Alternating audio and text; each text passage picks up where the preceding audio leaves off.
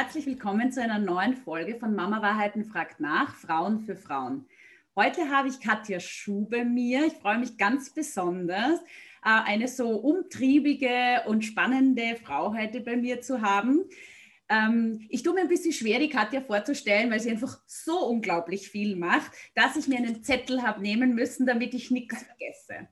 Also als erstes einmal äh, hatte sie schon einmal einen erfolgreichen Karriereeinstieg bei einem großen, großen Lebensmittelhändler in Österreich, war da sehr erfolgreich, auch in Führungspositionen tätig, hat aber dann sich selbstständig gemacht als Karrierecoach für Frauen und sich zum Ziel gesetzt, 2000 Frauen bis 2022 in die nächste Führungsebene zu bringen. Das ist schon einmal ein großes Ziel, würde ich sagen.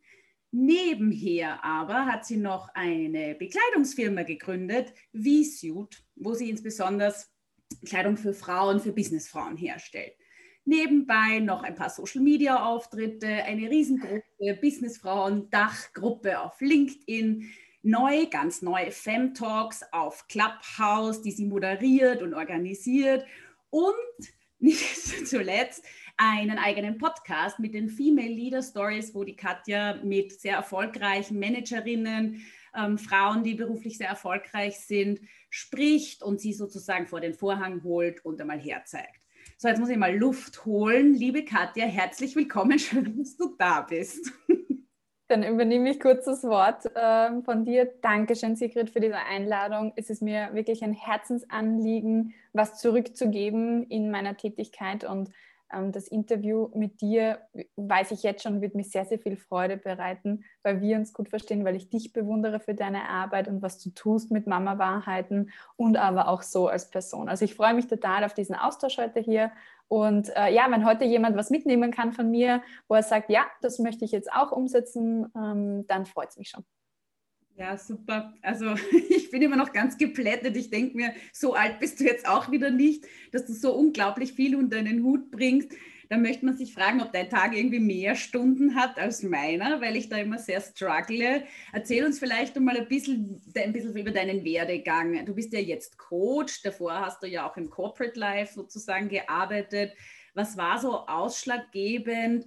Von diesem auch sicheren Karriereweg, wie man sich vorstellt, boah, die ist ja voll auf der Linie, genau, du wurdest eigentlich auch gepusht und hast genau den richtigen Weg eingeschlagen. Und dann der Break, ich will jetzt selbstständig sein. Erzähle mal da ein bisschen was drüber, bitte. Ja, interessante ähm, Spiegelung, wie du das erzählst. Und es, ich kann es nur unterschreiben. Es war genau mein Weg. Ich bin aus dem Studium raus und habe genau gewusst, ich will Karriere machen. Also Studium ist eigentlich eine Untertreibung. Ich habe das schon in der Schule gewusst. Ich will Karriere machen. Ich bin mit 17 äh, habe ich gewusst, ich möchte auf die WU gehen hier in Wien, auf die Wirtschaftsuniversität und äh, weil da lernt man, wie man CEO wird und äh, ja, wie man ganz nach oben kommt. Und das war definitiv so ganz lange Zeit das, was ich wollte. Studium hätte ich mir noch gedacht, ich werde Consultant, so richtig Management-Consultant, um, die äh, um die Welt fliegen, weil that was the life, ja, so quasi. Aber dann ist es anders gekommen und für das bin ich sehr froh, dass es anders gekommen ist. Mein Einstieg auch in die, in, ins Arbeiten, also ich habe während dem Studium auch gearbeitet, ins Vollzeitarbeiten, ähm, hat mich dann in den Handel verschlagen und bin darauf gekommen, dass das erstens eine wahnsinnig spannende Branche ist und zweitens wahnsinnig gut zu mir passt, weil sie so vielseitig ist von etwas zu kuratieren und zusammenzustellen, was man im Einkauf macht, aber auch etwas dann richtig zu präsentieren und wieder rüberzubringen, was man eben im Verkauf macht. Und alles Zwischenmenschliche in between, weil Handel ist einfach ein spannendes Feld, wo es oft schnell gehen muss, wo ähm, Anpackerqualitäten gefragt sind. Und das ist etwas, was mich immer schon ausgezeichnet hat, da zu sein, wenn man mich braucht. Und auch äh, zu sagen, ja, Ärmel hochkrempeln und geht schon und positiv nach vorne das war halt da wunderschön und ich habe so schnell Führungsverantwortung bekommen, für die ich sehr dankbar bin, weil es einfach eine wahnsinnige persönliche Lernkurve auch ist, wenn man die Verantwortung für andere Menschen hat. Es kann sowohl sein als Führungsperson, aber auch Sigrid, als Mama hat man auch Verantwortung für andere Menschen und das bringt einen zum Wachsen, weil es einen zum Reflektieren über einen selber bringt, über die eigenen Fehler, über die eigenen Stärken und Schwächen und wie das auch auf andere ja, sich auswirkt, wie man selber ist, weil man dann diese Verantwortung hat. Und mein Anspruch war es dann immer, gut zu sein in dem, was ich tue, ja, auch eine gute Leaderin zu sein. Und ich habe ein Buch nach dem anderen verschlungen in, in der Hinsicht. Ich war viel im Auto unterwegs, im Außendienst, im Verkauf. Das heißt, ich habe viel Zeit da eigentlich auch gehabt, die ich genutzt habe. Und das ist auch etwas, wo du gemeint hast, naja, so alt bin ich noch nicht, aber ich habe immer geschaut, dass ich die Zeit nutze für die Dinge, die mir wichtig sind. Und Karriere war halt eines der Dinge, die mir wichtig war und jetzt noch immer ist. Und deswegen gab es da einfach eine schnelle Lernkurve. Und an irgendeinem Zeitpunkt, wo eigentlich schon die nächste Beförderung auch nach der Auslandsentsendung äh, ins Haus stand, habe ich mich so gefragt, was ist eigentlich mein Weg in dem Ganzen? Also so Schritt zurück, mal anschauen, okay, was sind so mögliche Optionen, wie sich mein Leben weiterentwickeln könnte.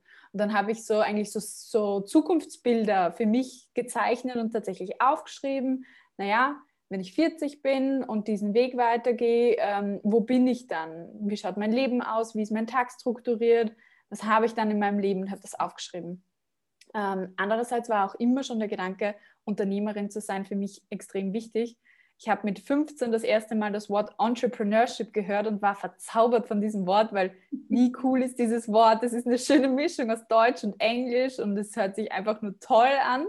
Äh, war da einfach schon sehr interessiert daran. Ja, habe auch in der Uni ähm, Entrepreneurship and Innovation auch als eines meiner Schwerpunkte gehabt. Das heißt, Innovation, Impact zu haben, Disruption war auch schon irgendwo in meiner DNA drinnen aber irgendwo im Hintergrund einfach in meinem Corporate-Leben.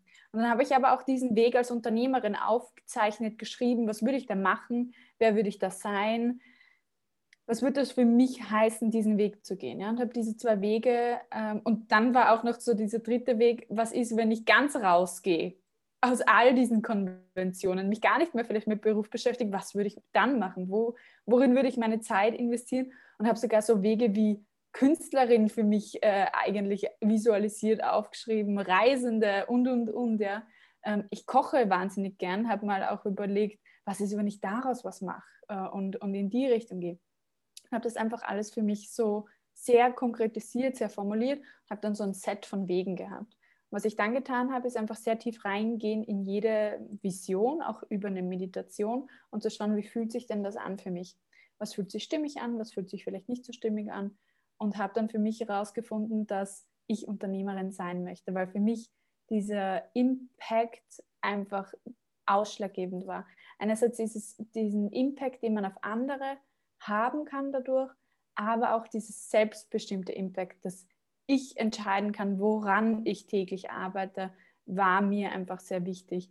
Und auch dieser Effekt von, ich weiß nicht, wem es auch so geht, aber all seine Talente einsetzen zu können. Also ich habe immer das Gefühl gehabt, als Mitarbeiterin und Führungskraft, man ist einfach in dieser Rolle drinnen und die, der muss man entsprechen in einer Art und Weise. Und ich konnte nie das zeigen, was ich eigentlich alles gut kann, nämlich zum Beispiel moderieren. Also bei meinem ehemaligen Arbeitgeber hätte ich nie die Chance gehabt, so spannende Menschen zu interviewen auf so einer persönlichen Ebene, Clubhouse-Talks zu organisieren, weil das wäre nur beäugt worden. Und jetzt habe ich die Freiheit, das alles zu tun, es mir selber gefällt. Und das finde ich, das war eigentlich so dieser große Reiz.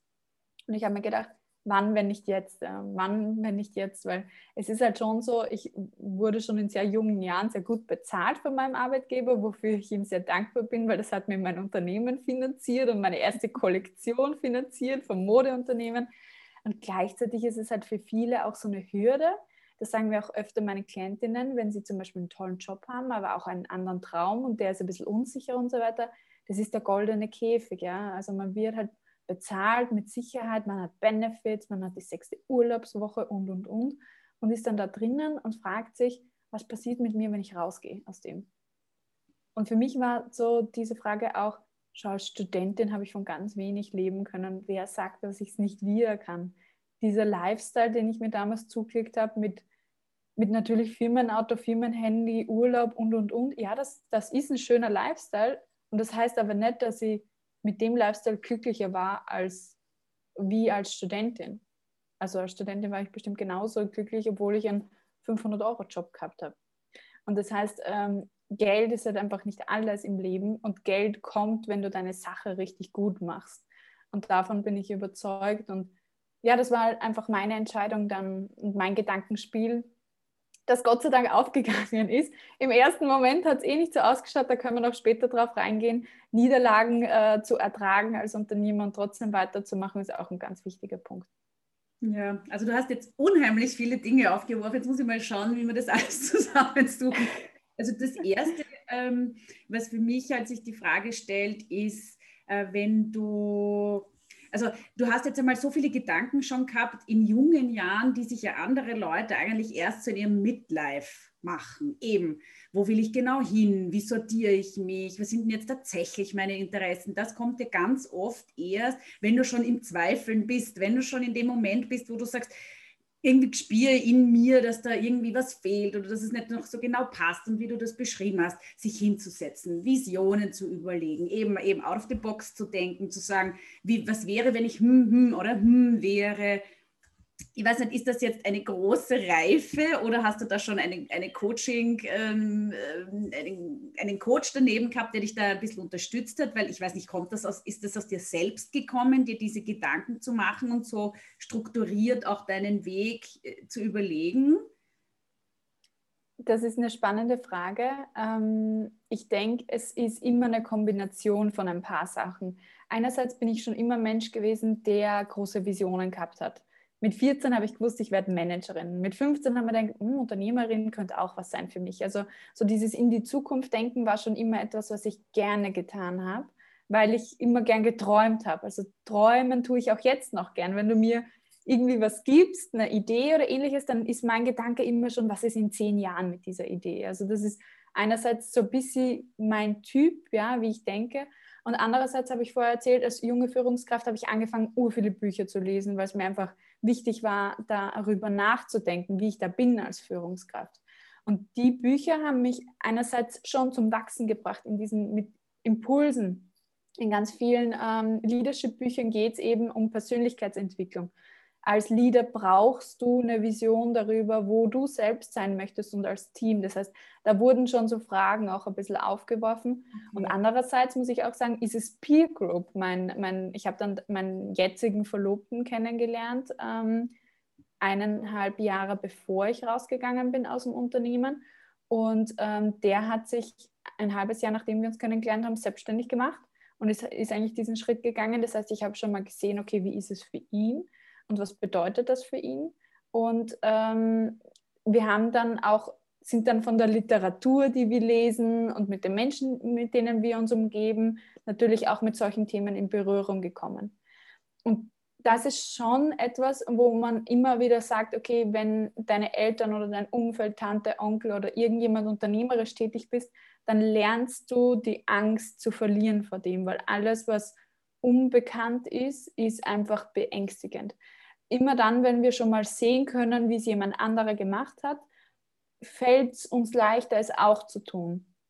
So Vorbilder zu haben. Und das ist zum Beispiel auch so ein wichtiger Punkt in meinem Podcast jetzt in Female Leader Stories. Vorbilder zu zeigen, die es schon mal gemacht haben, damit du schauen kannst, wie haben sie es gemacht und auch die Angst davor verlierst und auch siehst, es ist möglich. Und ich glaube, für mich war es damals einfach sehr greifbar, dass es möglich ist. Es ist hart und anstrengend. Ich habe gesehen, wie, wie schwer es ist, das schon. Aber ich habe auch gesehen, dass es möglich ist. Und ich glaube, das hat mich dann dazu gebracht.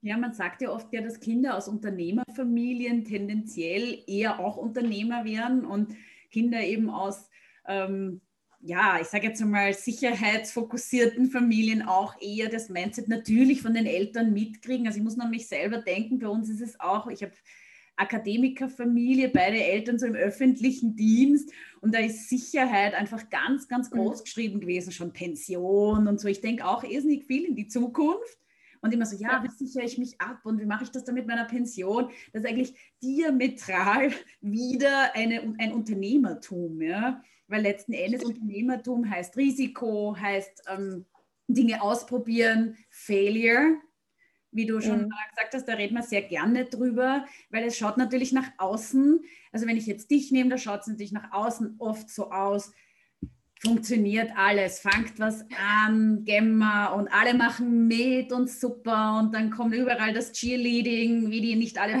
erzählen. Und dann natürlich, man hat dann nach außen ein Image, ähm, eine Wirkung, was natürlich auch wichtig ist und toll ist, weil es ja eben, wie du richtig sagst, man muss ja zeigen, dass Dinge möglich sind. Weil wenn man jedes Mal nur über die, über die Rückschläge spricht, dann traut sich irgendwann gar keiner mehr. Und wie wir wissen, ist es bei Frauen sowieso eine Katastrophe bezüglich Startup-Szene, bezüglich Selbstständigkeit und was halt auch ist, dass bei Frauen es öfter so ist, sie werden, also sie sind ganz stark im EPU, also im äh, Einzelpersonenunternehmungen.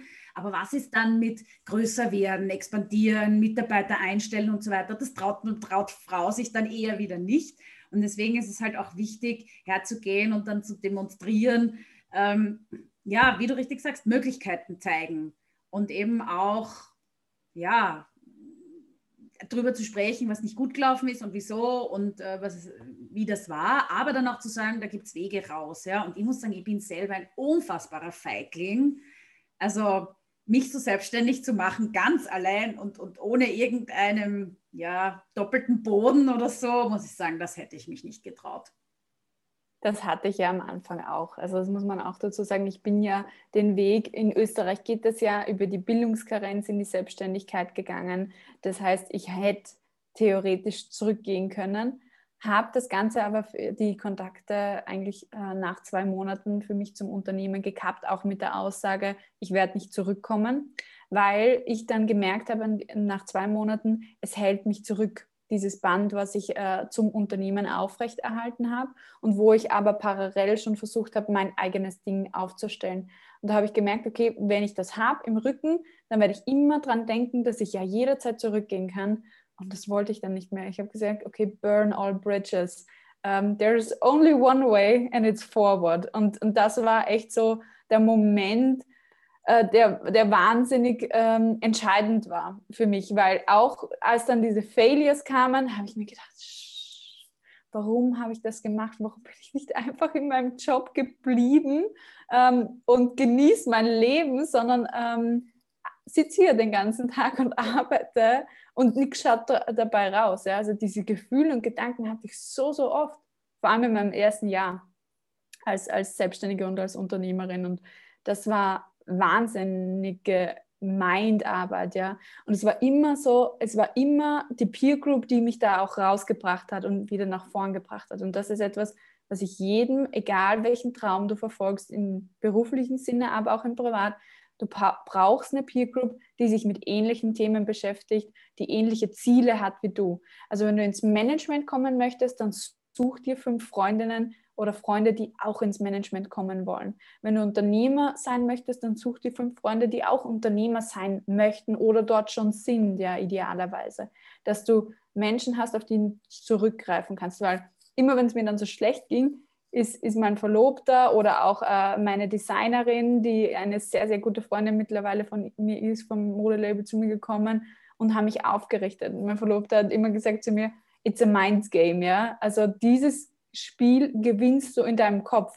Mhm. Wenn, das, ist, das ist zu 100 Prozent so. Gestern war für mich ein Tag, der, da ist nichts rund gelaufen, weil ich mich so gefühlt habe, weil ich schon aufgestanden mit dem Gedanken, ich wollte ja schon vor zwei Stunden das und das machen und der Tag war schon gelaufen für mich, ja. Und ähm, heute hatten wir schon äh, früh morgens einen tollen Clubhouse-Talk und das motiviert mich, ja, für den restlichen Tag und dann ist der Tag auch ein ganz anderer. Und stell dir mal vor, ich würde jeden Tag so arbeiten wie heute oder so drauf sein wie heute. Ist es halt nicht, ja, ist es nicht. Und, und das heißt aber auch für alle, ähm, auch wenn das so shiny, shiny von außen halt ausschaut, es gibt Tage dazwischen, da kriege auch ich nichts weiter. Ja. Da bin ich äh, emotional irgendwie nicht bereit abzuliefern oder gehe auch für mich zurück in, in, mein, in meine Kuschelhöhle und, und brauche das auch, dass ich keinen Kontakt zu außen habe oder, oder ähnliches. Ja. Und alles, was, was man einfach braucht, nimmt man sich dann oder soll man sich auch nehmen dürfen. Wie gesagt, bei Niederlagen ist es ganz stark die Peer Group, die einen da wieder dann rausholt, weil man selber oft nicht die Fähigkeit hat, es objektiv zu sehen. Hast du schon irgendwann einmal den Moment gehabt, wo du dir gedacht hast, also diese quasi wirklichen Existenzängste, weil man sich ja überlegt, ja, ich meine, du musst ja irgendwann dann auch einmal ein Geld verdienen gehen und ähm, ja, wenn da nichts rausschaut, du musst ja dann doch, äh, weiß ich nicht, ähm, bei der SVS-Versicherung äh, zahlen mhm. und ja, musst deine Miete zahlen und alles Mögliche und du willst ja irgendwann auch davon leben. Ähm, wie viel Zeit hast du dir gegeben, dass du sagst, bis das Business rennt oder hast du irgendwie so einen Fallback-Plan gehabt oder irgendwas oder dann gesagt hast, wenn das alles nicht hinhaut, weil ich meine, eins muss man schon sagen, du machst ja sehr viel ich sage jetzt einmal ehrenamtlich. Also all diese LinkedIn-Gruppen und diese Fem-Talks jetzt. Ja, es ist super spannend, es macht Spaß zuzuhören und so ja. weiter, aber das ist deine Zeit und die zahlt dir keiner. Ja? Also würde ich jetzt sagen, wie viel ist deine Stunde wert? Ja, müsste man ja sagen, keine Ahnung, Hausnummer, weiß ich nicht, zum, zum leichter Rechnen, 100 Euro und dann bist du vier Stunden damit beschäftigt, ähm, Clubhouse-Talks vorzubereiten und irgendwelche, ähm, ja, ich meine, du machst ja auch Grafik und alles Mögliche. Ich ja. meine, das ist wahnsinnig viel Zeit. Und was ist, wenn du jetzt, weiß ich nicht, 30 Stunden in der Woche diese Sachen gestaltest und diese 3000 Euro nicht verdienst? Mm, mm, super spannende Überlegungen und ja, diese Überlegungen macht man sich. Also ich persönlich habe mir zwei Jahre gegeben, ähm, wo ich sage, okay, bis dahin möchte ich mich wieder selber finanzieren können mit meinem Unternehmen. Das heißt, nicht nur das Unternehmen finanzieren, sondern auch mich selber. Ja. Ähm, ich habe ja zwischendurch auch ein bisschen so ein Business Model Change gehabt. Und ohne diesen, also als ich, ich bin, an, ich habe angefangen mit meinem Modelabel, ja. Ähm, das war auch super toll äh, und wahnsinnig cool. Und an irgendeiner Stelle habe ich mich aber gefragt, was möchte ich eigentlich erreichen? Und für mich war ähm, der Impact, wie gesagt, das Wichtige. Das heißt, ich wollte was verändern, ich wollte was verändern im Leben berufstätiger Frauen. Und dann war irgendwo auch so der Punkt, okay, mit einem Modelabel, erstens ist der Hebel nicht so groß für die Veränderung und zweitens dauert es einfach viel länger. Und ich bin ja auch Coach und ich habe meine Coaching-Ausbildung und habe gesagt, okay, hier ist der schnellere Zugang, hier ist der schnellere Weg. Und das war ein wahnsinniger innerlicher Struggle. Coach sein zuerst? Ah, das wusste ich gar nicht. Ah, doch, doch, doch, doch. Ich wollte schon auch Coach sein, aber ich habe mal gedacht, ähm, ja, ich mache das jetzt mal so parallel, aber das ist, das ist halt das the thing, ja, du kannst immer nur ein Ding hochziehen. Mhm. Und entweder ist es Coaching oder das Modelabel. Und ich habe mich ein Jahr lang aufs Modelabel fokussiert und habe das Coaching nebenbei gemacht. Und jetzt ist es umgekehrt, muss ich sagen, und ich bin viel glücklicher damit. Also mein Hauptberuf ist tatsächlich heute Karrierecoach zu sein und mein Nebenberuf ist es, mir Ideen einfallen zu lassen für mein Modelabel hier gestalterisch kreativ unterwegs zu sein, was, was einfach meine kreative Ader insgesamt ist als Persönlichkeit. Äh, aber ich habe nicht den Anspruch, jetzt meine Miete zu zahlen mit meinem Modelabel weil da müsste ich ganz anders rangehen. Da bräuchte ich viel mehr Marketingbudget und, und, und. Und ähm, der Hebel zu meinem Ziel ist auch nicht der. Hm. Also wo, wo, du vorher auch gesagt hast, ich habe bis 2022 dieses Ziel, 2000 Frauen in die nächste Führungsebene zu bringen. Das habe ich mir ja nicht einfach gesetzt, weil ich lustig bin, sondern aus dem Grund, weil ich finde, dass das ein wesentlicher Schritt ist, für Gleichberechtigung, für mehr Entscheidungsfreiheit, wirtschaftliche äh, Entscheidungsmacht von Frauen. Und mein tiefer Glaube ist, wenn Frauen in der Gesellschaft hier auch was zu sagen haben, ja, in den wesentlichen Positionen, dann geht es uns alle besser. Und wir können einfach diesen, diese 50 Prozent nicht rauslassen an, an Gedanken, an Innovation, an Ideen, an Perspektive auf die Gesellschaft, nämlich ganz eine andere Perspektive und die braucht es. Und deswegen ist mir das halt einfach so wichtig. Du hast aber vorher noch ähm, gemeint, naja, wegen, wegen Finanzieren und so weiter und, und wie, wie sehe ich das dann, wenn ich dann irgendwo freiwillig etwas mache und ehrenamtlich etwas mache. Ähm, ich habe tatsächlich, also das Ehrenamtliche, wenn es zu meiner Sache passt, wie jetzt Clubhouse Talks, dann ist das für mich schon eine Marketinginvestition. Und damit ich mein Stundenhonorar verlangen kann, ist ja auch ganz viel Wissen rundherum auch immer aufzubauen und eine Community aufzubauen. Und das ist für mich schon eine Marketinginvestition auch und natürlich schon auch ein persönliches Thema, aber natürlich auch Sichtbarkeit. Das ist, es ist wie wenn ich jetzt Facebook-Ads zahlen würde, dann würde mir das was kosten. Wenn ich jetzt auf Clubhouse eine Stunde einen guten qualitativen Talk mache, dann kostet mich das meine Opportunitätszeit. Das ist die, die Rechnung. Und wenn ich ehrenamtlich tätig bin, dann habe ich auch so eine Regel, weil das kann ausufern, das kann voll ausufern und deswegen ist auch hier zu sagen, was, möchte ich, was bin ich bereit zu geben von meiner Zeit und was ist zu viel. Und für mich persönlich habe ich festgelegt, ich arbeite drei Stunden in der Woche gratis für jemanden anderen oder für eine andere Sache, für etwas, das ich ehrenamtlich mache und that's it. Und wenn diese drei Stunden fertig sind, dann geht es erst wieder am Montag los.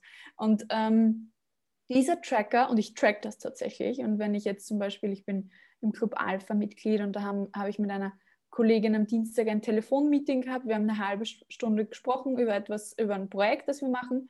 Was, dann kommt eine halbe Stunde in diesen Tracker und ich schreibe das auf. Und, und so funktioniert das für mich. Und unter anderem habe ich auch zum Beispiel, weil wir vorher gesprochen haben über Netzwerken und Menschen kennenlernen und so weiter. Netzwerktreffen gibt es bei mir mittlerweile nur mehr am Freitag, weil ähm, das für mich der Tag jetzt ist, wo ich eh nicht mehr so viel Lust habe, jetzt so produktiv zu sein. Und ich sage, okay, Freitag gibt es diese Netzwerkmeetings, initiale Meetings, sich kennenlernen, beschnuppern, schauen, wo kann man kooperieren wenn dieser Tag voll ist, dann ist er voll, dann gibt es erst nächste Woche wieder was. Und dann halt auch hart zu sein und zu sagen, ähm, es ist okay, mal etwas auszulassen. Und wenn dann hier ein Treffen nicht zustande kommt, dann ist es okay. Hm. Mich blendet die Sonne. Mal schauen, ob ich eine bessere Einstellung finde. Also okay. Ja, wenigstens jetzt kommt mal wieder ein bisschen Sonne daher. Das ist ja auch einmal was Schönes. Wir leben eh die ganze Zeit. Ja grauen Sud. Definitiv. Katja, aber weil wir jetzt so schön über dein Business reden, du hast ja eben diesen, diesen Plan für 2022 und ich gehe mal davon aus, dass du ja auch noch ein bisschen länger tätig sein willst. Ähm, und das ist ja jetzt eigentlich schon fast ein kurzfristiges Ziel, weil wir jetzt in 21 sind. Hm. Ähm, Stimmt. aus mit längerfristigen Mittel bis längerfristigen Zielen bei dir, ähm, nachdem du ja ein äußerst strukturierter und sehr fokussierter Mensch bist und dir mehr Dinge planst und zusammenschreibst als jeder, den ich kenne. Ja? Ähm, was ich schätze meinen Verlobten noch nicht. Mittelfrist, Langfristplan oben. Wo willst du hin? Was also, dir vor? Ich, das, Stefan Mehrath, der Unternehmercoach aus Deutschland, sagt ja auch, ähm, jeder hat so seinen eigenen Grund, warum er Unternehmer wird. Manche machen es, um den eigenen Einflussbereich zu erhöhen, Macht zu haben. Die anderen machen es, um so ein königliches Gefühl zu bekommen, beschreibt er das, also selber auch wertgeschätzt zu werden. Bei den anderen geht es um die Sache, ja. Und ähm, dann gibt es noch einen, Punkt, den ich jetzt gerade nicht parat habe. Ähm, bei mir geht es einerseits total total um die Sache, um das, was ich erreichen möchte in meiner Vision, aber auch, und so ehrlich muss ich sein, um diese Wertschätzung, die mir als Person auch entgegengebracht wird. Und warum erkläre ich das jetzt? Weil das wichtig ist für mein langfristiges Ziel. Ähm, ich mag es total gern auf Bühnen zu stehen. Ich mag es total gern Interviews zu geben. Ich mag es total gern mich mit Menschen zu unterhalten, weil mir das so viel Kraft gibt. Und was ich jetzt einfach auch schon in der Arbeit als Selbstständige und als Unternehmerin gemerkt habe, ich habe mich selber viel besser kennengelernt, gelernt einfach, wann performe ich und wann performe ich nicht. Und ich performe absolut in der Kombination mit anderen Menschen. Ähm, ich mag es einfach, gemeinsam zu arbeiten, aber auch vorne zu stehen und schon Leaderin einfach zu sein. Und einerseits nehme ich mir vor, Fortleaderin zu werden, eben im, im Thema Gender Equality und Karriere für Frauen. Also ich möchte nicht nur auf meiner unternehmerischen Ebene tätig sein, sondern auch im gesellschaftlichen Rahmen tätig sein, wirklich gestalterisch hier zu werden und zu sagen, was kann, können wir tun, damit wir schneller an dem Ziel Gender Equality ankommen. Und äh, ich möchte auch auf die Bühnen dieser Welt stehen und ich möchte so viele Menschen wie nur möglich erreichen. Das heißt, für mich ist dieses Jahr das Ziel, Nummer eins Karrierecoach Österreichs zu werden und dann darüber hinaus natürlich Europas und irgendwann die Welt.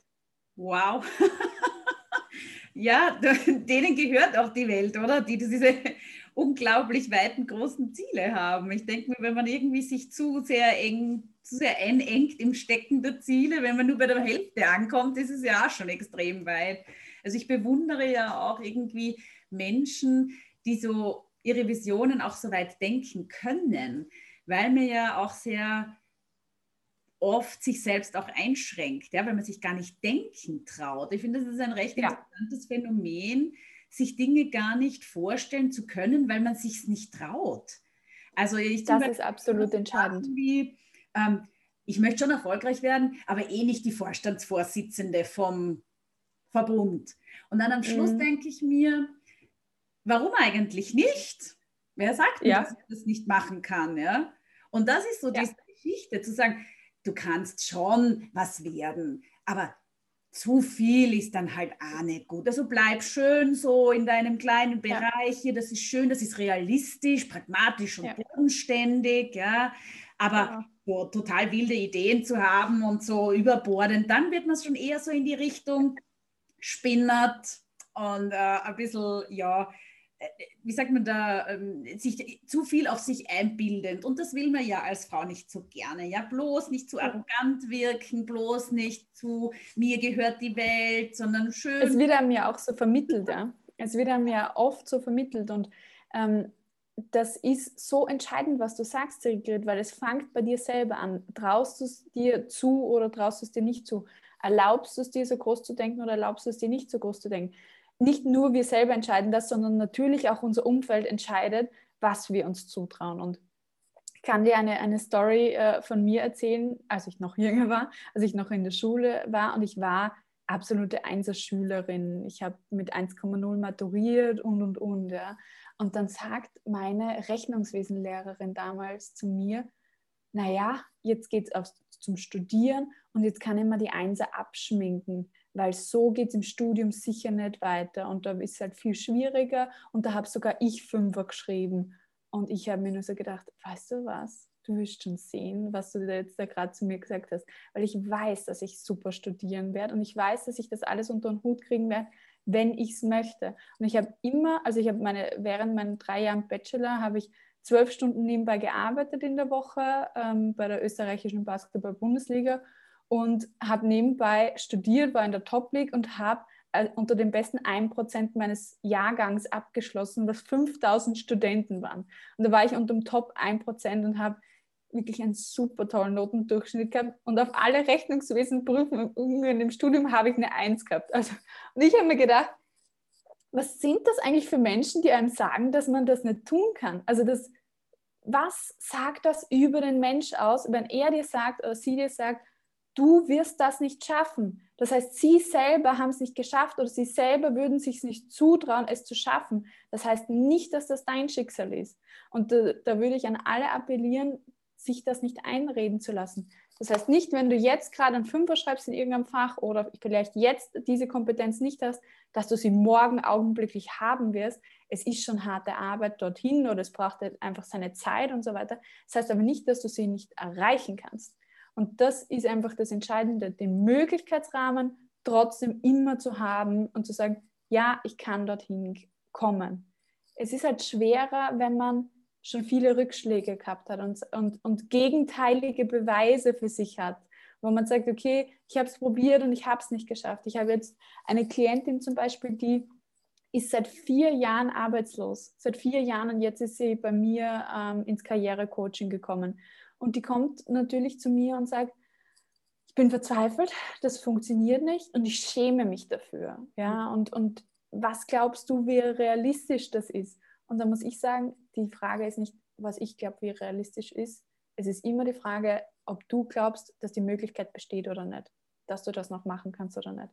Das ist das Entscheidendste, weil wenn sie nicht glaubt, dass die Möglichkeit besteht, also so, wenn es nur 0,1% Möglichkeit ist, aber wenn die nicht mehr vorhanden ist, nämlich Zero, dann kann ich als Coach gar nichts mehr machen dagegen. Oder dann kann ich nicht mehr arbeiten. Also wir brauchen immer diesen Möglichkeitsrahmen, um uns dorthin zu verändern. Und das ist, kann man sich selber hinterfragen ähm, in, in Themen, wo man im eigenen Leben zum Beispiel nicht weiterkommt. Was glaube ich denn, wie wahrscheinlich ist es für mich, ähm, dorthin zu kommen? Glaube ich daran, dass ich hinkommen kann oder glaube ich nicht daran, dass ich hinkommen kann, wenn ich alles gebe? Eine gute Frage. Aber wenn wir jetzt darüber reden, auch, ich meine, du bist ja jetzt noch nicht so alt, ja. so, für mich ja. ist es unglaublich äh, äh, erstaunlich jung und auch noch eine ganz andere äh, Generation sogar als ich, ja. Ähm, um das jetzt zu lüften, jetzt gerade, wo wir das Interview führen, bin ich 28, weil sonst fragen sich immer die Leute, wie alt ich bin. Ja, und damit wir es auch wirklich noch einmal für äh, for the records haben, ich bin 40, also ich glaube, wir sind doch durchaus ähm, ein Generationchen auseinander und vor allem du bist ein Digi-Native, ich nicht und ich merke es jetzt jeden Tag, wie nicht ich das bin.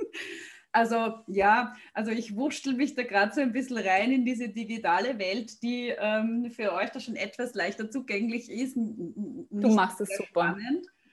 Sicher, du ähm, machst es super. Aber du weißt ja, ich habe natürlich einen Blog, der sich sehr stark auf Mütter fokussiert. Deswegen habe ich jetzt diese obligatorische Frage an eine junge, erfolgreiche, aufstrebende Person, verlobt, kurz vor der Hochzeit.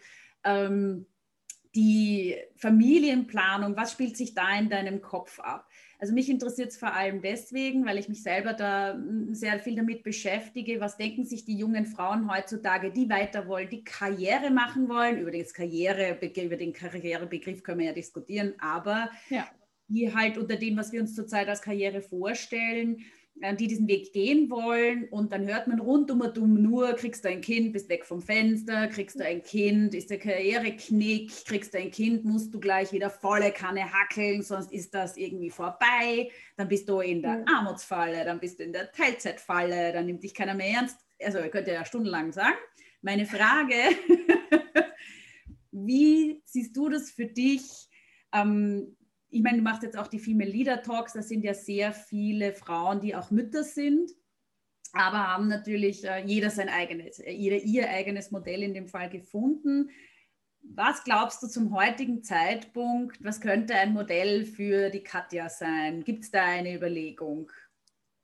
Definitiv, auf das antworte ich gleich auf die persönliche Ebene. Ich möchte vorher kurz auf mehr die gesellschaftliche, strukturelle antworten, bevor ich es vergesse. Ähm, das alles, was du sagst, ist wahr. Ja? Es ist individuell wahr und es ist gesellschaftlich wahr. Ich habe es heute auch im, im Fem-Talk gesagt bei Clubhouse. Ähm, Simone de Beauvoir hat schon erkannt, Frauen sind in einer anderen Situation in ihrem Leben als Männer. Das heißt, du wirst in eine andere, eine spezifische Situation eigentlich reingeboren, in der dein Geschlecht auch bestimmt, wie Menschen mit dir umgehen. Und das ist äh, in, in Österreich und in Deutschland und in der Schweiz ist es definitiv so in einem patriarchalischen Staat, aber auch in Unternehmensstrukturen. Wir haben einfach diesen klaren, linearen, männlichen Karriereweg vor uns. Ja? Und das sage ich deswegen, solange wir denken, dass Karriere linear ausschaut und dieses ein Schritt nach dem anderen und immer nach oben und Organisationen und Unternehmen darauf ausgelegt sind, Arbeit und Leben zu trennen, werden Frauen, wenn sie die Hauptverantwortung im Haushalt tragen für Kinder und äh, Familienbetreuung und so weiter, werden die immer strugglen mit diesem Thema Work-Life-Integration. Werden sie immer diese Probleme haben. Das heißt, solange die Gesellschaft denkt, dass das der richtige Weg ist, Arbeit und Leben zu trennen und auch gleichzeitig Frauen durch die Gesellschaft zugeschrieben bekommen, du bist verantwortlich für die Familie und den Haushalt. Solange diese zwei Komponenten da sind, werden Frauen immer dieses Thema haben der Work-Life-Integration. Und es wird immer ein Karrierenachteil sein. Und jetzt kommt dann die individuelle Ebene. Ja, das ist, das ist die Situation. Und liebe Frauen, das ist die Situation, in der ihr seid. Ja, die müssen wir mal anerkennen, müssen wir hinschauen, müssen sagen, ja, that's it. Da gibt es Unternehmen, die sind viel weiter. Das sind Unternehmen, die sind noch, wie wir vorher gesagt haben, das eine ist der Leuchtturm und das andere ist das dunkle Eck, wo überhaupt noch kein Licht von Gender Equality hingestrahlt hat oder, oder ähnliches.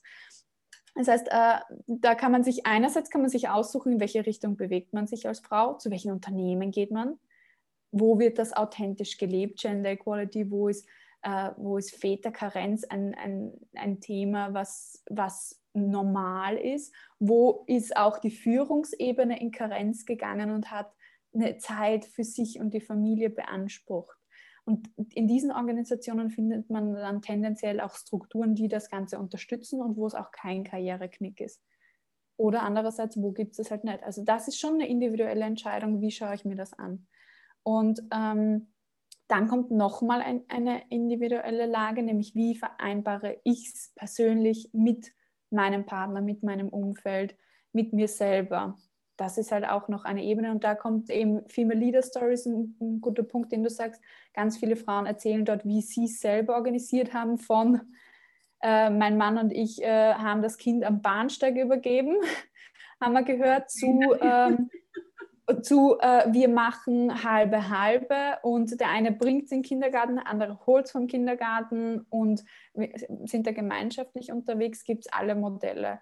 Und da ist, glaube ich, wichtig, mit vielen Menschen zu sprechen, die das schon erfolgreich gemeistert haben, sich deren Geschichten auch anzuhören, um sich Inspiration zu holen, wie ich es machen kann. Wenn du einen Raum neu einrichtest, dann schaust du dir auch vielleicht ein paar Pinterest-Boards an, schaust dir ein paar Deko-Sendungen an, hast bei einer Freundin gesehen, ah, das Ding ist cool, wie sie das umgesetzt hat, und dann mache ich das für mich auch so und stelle dann mein persönliches Modell zusammen. Warum nicht von anderen auch abschauen, was diese Life-Work-Integration angeht und und und. So habe ich es tatsächlich auch gemacht, um jetzt die persönliche Frage zu beantworten dadurch, dass ich so viele tolle Frauen im Interview habe, schnappe ich mir immer von einer etwas, was für mich persönlich irgendwie stimmig ist. Und ähm, ganz in, in, den ersten Talks, den ich äh, die ich gehabt habe, habe ich mit der Carmen gesprochen und ich finde, sie macht das toll mit ihrem Partner, nämlich, äh, dass sie sich tatsächlich die Tage aufteilen, die sie bei der Familie verbringen. Und das ist für mich ähm, eine Lösung, die für mich, denke ich, gut fun funktionieren wird, nämlich einen Tag auf die Arbeit zu fokussieren, Partner äh, übernimmt Familienbetreuung und Haushalt und am anderen Tag wechselt man die Rollen. Dann ist der andere fokussiert auf die Arbeit und man selber übernimmt die Familie und den Haushalt. Da habe ich jetzt noch nicht die Themen einfaktoriert, die du kennst, Sigrid, wenn das Kind eine Mama-Phase hat und nur nach der Mama schreit und keine Ahnung was. Das sind dann die Challenges, wie man, wie man das dann unterbringt das ist jetzt aus meiner rosaroten, nicht erfahrenen Mama-Brille mal so die, die Möglichkeit, wie ich es mir vorstelle. Warum kann ich mir das auch so vorstellen? Warum weiß ich, dass wir es so umsetzen können? Weil wir beide selbstständig sind. Wenn wir sagen, wir arbeiten nur mal die Hälfte in unserem Business und haben vorher Strukturen etabliert, wie unser Business trotzdem weiterlaufen kann, auch wenn wir nur mal drei Tage die Woche arbeiten zum Beispiel, ähm, dann ist das eine Entscheidung, die sehr stark in unserer eigenen Gewalt liegt anders, als wenn ich angestellt bin und das Thema noch mal mehr abstimmen äh, muss im Vorfeld. Ja, ich meine, das ist schon, also erstens einmal natürlich, wenn beide selbstständig sind, natürlich kannst du da viel flexibler einteilen, da bist du nicht abhängig vom Unternehmen, das dir diesen und jenen Rahmen bietet, um das so umzusetzen, wie du es dir vorstellst. Das stimmt natürlich. Ähm, was ich mir schon denke, ja, sicher ist es so, bevor du Mutter bist, kannst du dir nie vorstellen, wie es ist, eine zu sein. Und ich war immer super sauer auf meine Freundinnen, die immer gesagt haben, geh, warte du mal, bis du ein Kind hast, das kannst du alles nicht verstehen. Und hin und her habe ich mir gedacht, ja, genau, ach Gott, ne? Und ist jetzt ja alles so eine eigene Group und so, ja, so join the club und be, be, ja, be a part und, oder nicht. Ja. Dann bin ich immer furchtbar angenervt, kann ich mich gut erinnern. Und jetzt ist es tatsächlich so, dass ich mir denke, oh, ich komme mal in meine Gasse, ja. Aber jetzt bist du in der Situation. jetzt bin ich da. Und ja, es ist schon so, natürlich hat jeder seine ganz eigene Art, mit Dingen umzugehen. Aber, und das ist jetzt seit äh, einiger Zeit, habe ich mir den Gedanken gemacht, ähm, erstens einmal, wenn du schon beide mit einem ganz anderen, ich sage jetzt einmal, jugendlicheren Mindset ausgestattet hast. Ja, ihr seid jetzt doch schon eine Generation vorher, es kommt dann äh, noch eine Generation neu. Und wenn auch die Männer schon im Kopf das ganz anders mhm. haben, in Richtung, wir wollen Teil davon sein, wir wollen mitmachen. Es ist nicht so, dass wir das möglichst schnell irgendwo auf die Seite tun und sagen so, hoffentlich sehen sie mich nicht, die Frauen, ja, ich könnte ja auch was angreifen, sondern die wirklich schon sagen, hey, wie kommt das, dass du mich aus deiner Planung überhaupt so ausschließt, ja? ja. Ich glaube, dass dann... Es geht gar nicht um mitmachen, sondern um, um gemeinsam machen, also dieses genau. wirklich Gleichberechtigte. Genau, nicht, dass die Frau sagt, du, du musst jetzt das machen, sondern dass man wirklich sagt, hey, wir sind gleichwertig zuständig. Ich glaube, dass dieser Gedanke etabliert sich erst. Ja? Und man muss auch da, da ein bisschen Zeit geben von dem Zustand von vor 100 Jahren. Ich meine, in 100 Jahren hat sich echt viel getan. Überleg dir mal, was vor 1000 Jahren war. Also ich meine, man muss schon ein bisschen Zeit zum Umstellen auch lassen. So schnell geht das auch wieder nicht. Ähm, dementsprechend natürlich auch unsere Unternehmensstrukturen, gleiches Thema. Ähm, aber was ich halt mir schon denke, weil du jetzt gesagt hast, die Kinder mit ihren Mama-Phasen, wer sagt dir, dass wenn das Kind absolut gleich viel Zeit mit dem Vater wie mit der Mutter verbringt, ob es diese Mama-Phasen in dem Ausmaß überhaupt noch gibt? Meine, natürlich das ist eh die Frage. In unserem Körper und wir stillen sie und sie binden sich dann natürlich. Aber was ist, wenn ich gestillt habe und dann gebe ich es dem Papa? Und mhm. dann, ja, Wer sagt, mhm. dass die Kinder dann nicht so wir sind eh immer beide da, diese Phasen quasi aussparen. Ja. Das wissen wir ja eigentlich noch gar nicht, weil. Finde ich mega spannend, den Gedanken, ja. Und auch die Möglichkeit zuzulassen, dass das auch so ist, ja. Weil wir jetzt wieder von Möglichkeit gesprochen haben. Ich glaube, wir ähm, einfach ja die Kinder schon durchaus auch an uns, ja. Weil du hast deine Hormone und lalala. Und irgendwie glaubst du schon, du kannst das ein bisschen besser. Also du mhm, das kann ich mir gut vorstellen. Aber du denkst halt einfach in dem Moment, ich, du, kann, also, du hast einfach eine konkretere Vorstellung. Oft einmal beschäftigst du dich auch mehr und hast ein bisschen mehr diesen Nestbetrieb und dann glaubst du automatisch, es ist alles besser. Und was ich jetzt wirklich feststelle, ist, wenn ich meinem Mann die, die Sachen überlasse, der macht die wirklich nicht so, wie ich sie gern machen darf. Also wirklich Aber nicht. vielleicht auch gut. Aber das ist es eben. Die Kinder überleben trotzdem, auch wenn sie ja. Tag hintereinander das Gleiche anhaben, überleben. Oder wenn definitiv, sie definitiv. Oder schmutzige Hände haben oder so, ja. Das ist wirklich, also man muss da, finde ich, als Frau extrem viel loslassen lernen. Es ist nicht nur unser Business Mutter zu sein, ja. Das müssen, finde ich, nicht nur die Männer checken, das müssen vor allem wir Frauen checken. Wir müssen das nicht an uns reißen. Wir sind nicht automatisch ja per se verpflichtet. Wir dürfen teilen. Und es ist gar nicht ja. so, dass die Männer müssen sich richtiggehend bemühen, teilhaben zu dürfen. Das braucht sie nicht sein. Also das ist ja, und dann nicht dahinter zu stehen und zu bewerten, okay, das ist jetzt aber nicht so, wie ich es gemacht hätte. Ja, aber wie du sagst, es ist auch ein Weg. Das ist ja auch etwas, was man zum Beispiel in der Führung immer lernen muss. Wenn ein Mitarbeiter etwas macht und es führt zu einem guten Ergebnis und ich hätte es halt vielleicht anders gemacht, but that's their way, ja. Und, und dann ist es anzuerkennen und so ist es auch ja beim Vater und Mutter sein. Und ich glaube, ähm, wenn man da so einen gemeinschaftlichen Weg hat, dann kann jeder seine Stärken ausspielen in, in der Richtung. Und mein Verlobter und ich machen das schon in unserem Business, deswegen bin ich relativ zuversichtlich, dass wir das auch in unserer Familie schaffen, weil im Haushalt zum Beispiel schaffen wir es auch. Wir haben wirklich eine klare 50-50-Trennung in unserem Haushalt. Ähm, ich tue kochen, einkaufen, waschen. Er macht Müllabwasch und äh, er macht das ganze Rechtliche, ich mache das ganze Steuerrechtliche. Das heißt, wir haben da voll die Aufteilung und immer wenn ein Thema reinkommt, dann kommt das zum zuständigen Sachbearbeiter sozusagen in, unserer, in unserem Haushalt. Es ist wirklich eine Trennung. Das heißt aber auch, wir, wir sind da Spezialisten erstens in den, in den Themen und, und wir können das besser als der andere und anerkennen das aber auch. Und ich fühle mich nie zuständig, wenn irgendwo ein Geschirr rumsteht in, in der Küche. Ganz im Gegenteil. Ich verbrauche am Tag drei Gläser, stelle die drei Gläser am Abend hin und die verschwinden einfach, weißt du? Und genauso wird der Kühlschrank gefüllt für, für, für meinen Freund. Also das ist, das ist etwas, wo ich sage, jeder, wir haben uns ausgemacht, okay, du übernimmst die Verantwortung für das, ich übernehme die Verantwortung für das und dann hat jeder seine Rolle zu spielen in dem Werkel. Ja, und so werden wir es mit der Familie auch machen. Optimum. Und deswegen denke ich mir eben, wenn jetzt so diese Generationen nachkommen, ja, die diese Dinge auch schon leben und das einfach verändern, dann wird das, das ganze Kinderkrieg-Thema, das Karrierethema, das Muttersein-Thema mhm. sich auch ein bisschen glätten, ja, weil wir ja noch der Ausläufer von unseren Müttergenerationen sind, die so gekämpft haben und die sich eigentlich mit Brechstangen diesen Weg mhm freigeschaufelt haben. Und wir sind noch die halben Brechstangen-Mädels, ja. Wir glauben halt, oh, es müssen wir allein und jeder, jeder muss das nur für sich können. Wir brauchen ja. keine Hilfe und wir sind die Superpower-Frauen. Und ähm, das muss es gar nicht sein.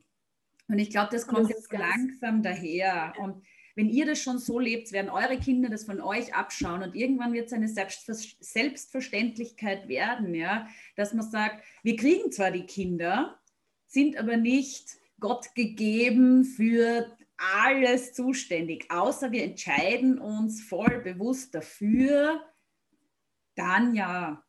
Und das ja, das ist auch wieder eine gemeinschaftliche Entscheidung und das ist ja auch voll okay und kein Modell ist abzuwerten, aber es ist eine Entscheidung, die ich bewusst treffen möchte. Also wir leben heute in einer individualisierten Gesellschaft und ich kann entscheiden, wo ich wohne, wo ich studiere, wo ich arbeite. Ich sollte auch entscheiden können mit meinem Partner gemeinsam, wie ich meine Familie ähm, ja, unterhalte einerseits, aber auch entwickle und wie ich mich da gemeinsam entwickle.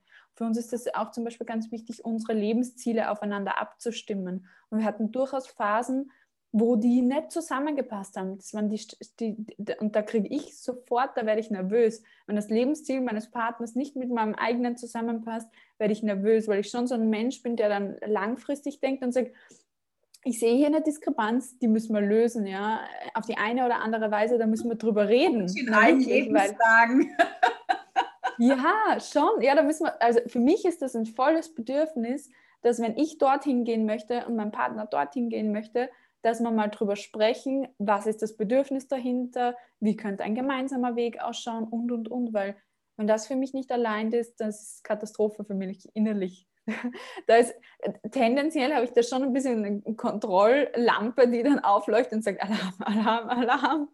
Und ja, das ist halt jetzt sehr persönlich, was wir hier sprechen, aber das ist halt auch live, ja, das ist, das ist Leben. Und ich finde, Karriere oder Arbeit und Leben, das kannst du nicht trennen, sondern wer sagt, dass Arbeit nicht dein Leben ist? Also Work-Life-Integration oder Work-Life-Balance, sind alles so Begriffe, wo wir Leben und Arbeit trennen und Persönlichkeit, die wir zu Hause haben und Persönlichkeit, die wir in der Arbeit haben, trennen. Das funktioniert ja so nicht. Also jeder, der irgendwie mal privat hm, einen Schicksalsschlag gehabt hat, eine Unruhe im privaten Leben oder ähnliches weiß, das wirkt sich auf die Karriere aus, das wirkt sich auf meine Performance im Job aus.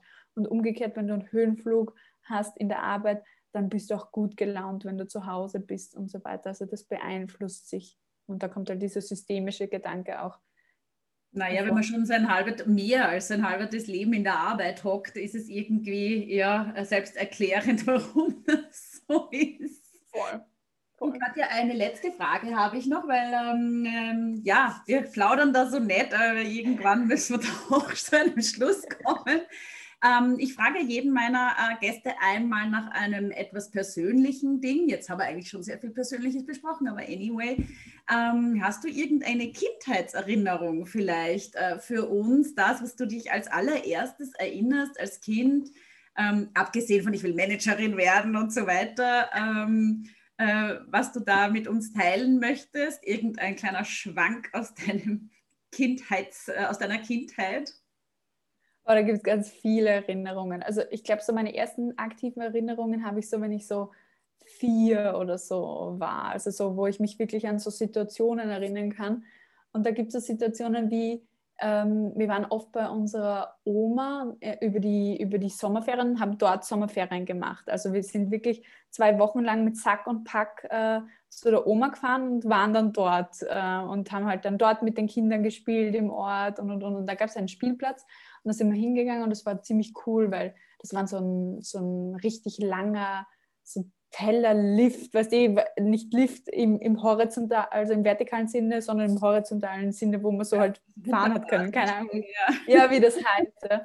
Voll. Und dann waren halt auch ganz viele Kinder dort und so weiter. Und woran ich mich erinnere, ist einfach, dass ich innerhalb von weniger als fünf Minuten Freundschaften aufbauen kann. Und das kann ich jetzt auch noch immer. Und das ist sicherlich eine meiner Stärken. Und wenn ich darauf zurückschaue, dann erinnert es mich einfach an so sehr an das, weil ich komme da auf diesen Spielplatz und, und rede mit allen Leuten und bin mit, also mit Leuten, mit Kindern, ja, und äh, bin mit allen Kindern gleich voll super befreundet und weiß, wo die wohnen und weiß, wie die heißen und welche Geschwister sie haben und wann sie wieder am Spielplatz sein werden und so weiter. Also ich bin da immer die, der, der, die Person, die dann jeden kennt und meine Oma auch so zu mir, na, die Katja, die hat schon ganz viele Freunde hier wieder gewonnen und das ist etwas, was mich mein ganzes Leben lang irgendwie begleitet hat und wo ich heute auch so viel Kraft draus ziehe, aus, aus der Connection, aus der Verbindung zu anderen Menschen. Und ja, das ist etwas, was mich auszeichnet, was auch eine schöne Erinnerung an mein wahres Selbst ist, weil ich stelle gerne im Coaching auch die Frage, wer warst du, bevor dir die Welt erzählt hat, wer du sein sollst? Also bevor all diese Doktrinen dazukommen, die gesellschaftlichen Ansprüche. Wer bist du da so im, im Grunde deines Herzens? Und diese kleine Geschichte zeigt einfach so, wer ich im Grunde meines Herzens bin, nämlich ein Mensch, der sich für andere Menschen interessiert, wie es denen geht, wo die herkommen und wo die hingehen und was und, und finde das einfach spannend. Ich brauche da gar keinen Hintergrund, sondern ich finde das einfach spannend, was sich Menschen überlegen. Heißt aber nicht, dass ich mit jedem sprechen möchte, sondern das einfach abzuchecken, okay, wer, wer passt da eigentlich in meine Peer Group zum Beispiel? Und ähm, wer passt zu meinem Leben und zum, zu dem, wo ich eben hingehen möchte. Ja, das waren wirklich auch sehr schöne Schlussworte. Richtige Frage, stelle ich fest. Ja, ähm, ist auch eine Kunst, Sigrid. Danke, dass du da heute ähm, da bei mir warst in diesem Gespräch, weil es war wirklich ausgesprochen spannend und nett und auch sehr kurzweilig für mich. Ähm, und ich denke, da können sicher einige äh, Frauen und auch Mütter was mitnehmen, einfach ähm, Einstellungen, Sichtweisen, Anstoß zu neuen Planung vielleicht oder wie man einfach äh, Methoden einsetzt für sich, um sich klarer zu werden über Dinge. Und ich glaube, in der heutigen Zeit braucht man das ja ganz besonders. Und es ist ja viel Verzweiflung draußen, es ist aber auch viel Aufbruchsstimmung draußen im Moment in dieser Corona-Situation. Und ich glaube, mhm. ähm, jetzt ist auch wirklich viel Zeit zum Umdenken da. Vielleicht nimmt sich jemand was mit und einen ja, einen, kriegt einen Denkanstoß oder sowas in der Art. Ähm, ich möchte mich nur echt bedanken, weil ich glaube auch im Namen von ganz vielen Frauen da draußen, die du da jetzt vernetzt, verknüpfst, denen eine, eine Plattform gibst, ähm, zu sprechen, ähm, sich auch mit anderen zu vernetzen, wo man vielleicht zuerst nicht gewusst hat, wie oder so. Ähm, das ist wirklich ganz, ganz toll. Und ich glaube, das macht vielen Frauen Mut und jungen Frauen auch. Und ähm, das ist einfach äh, eine richtig tolle Sache. Und ich freue mich echt, dass du das alles losgetreten hast und nicht bei besagten Handelsunternehmen geblieben bist, sondern einfach da hier jetzt der Community deine ganzen Ideen mitgibst und äh, mit deiner Begeisterung und deiner Motivation ähm, so viele Leute mitreißt. Und ich glaube, da kann man wirklich was verändern. Und das ist ähm, einfach nur super. Danke, dass du da warst, Katja. Dankeschön, Sigrid, für deine lieben, lieben Worte. Da kann ich ja nichts anderes machen, außer rot werden bei so viel Lob. Ähm, mich freut es auch, dass ich äh, gegangen bin und meinen Weg so in der Richtung jetzt gestalte und dass du auch Teil meines Weges bist und dass wir auch ein Stück gemeinsam hier gehen. Das freut mich sehr. Ja, danke dir, Katja. Bis bald. Danke euch allen fürs Zuhören und fürs Dabeibleiben. Ihr findet mich und meine Geschichten auf allen gängigen Podcast-Plattformen. Und damit noch mehr Frauen, Mütter und Eltern Zugang zu diesen wunderbaren Gesprächen bekommen, freue ich mich über euer fleißiges Teilen.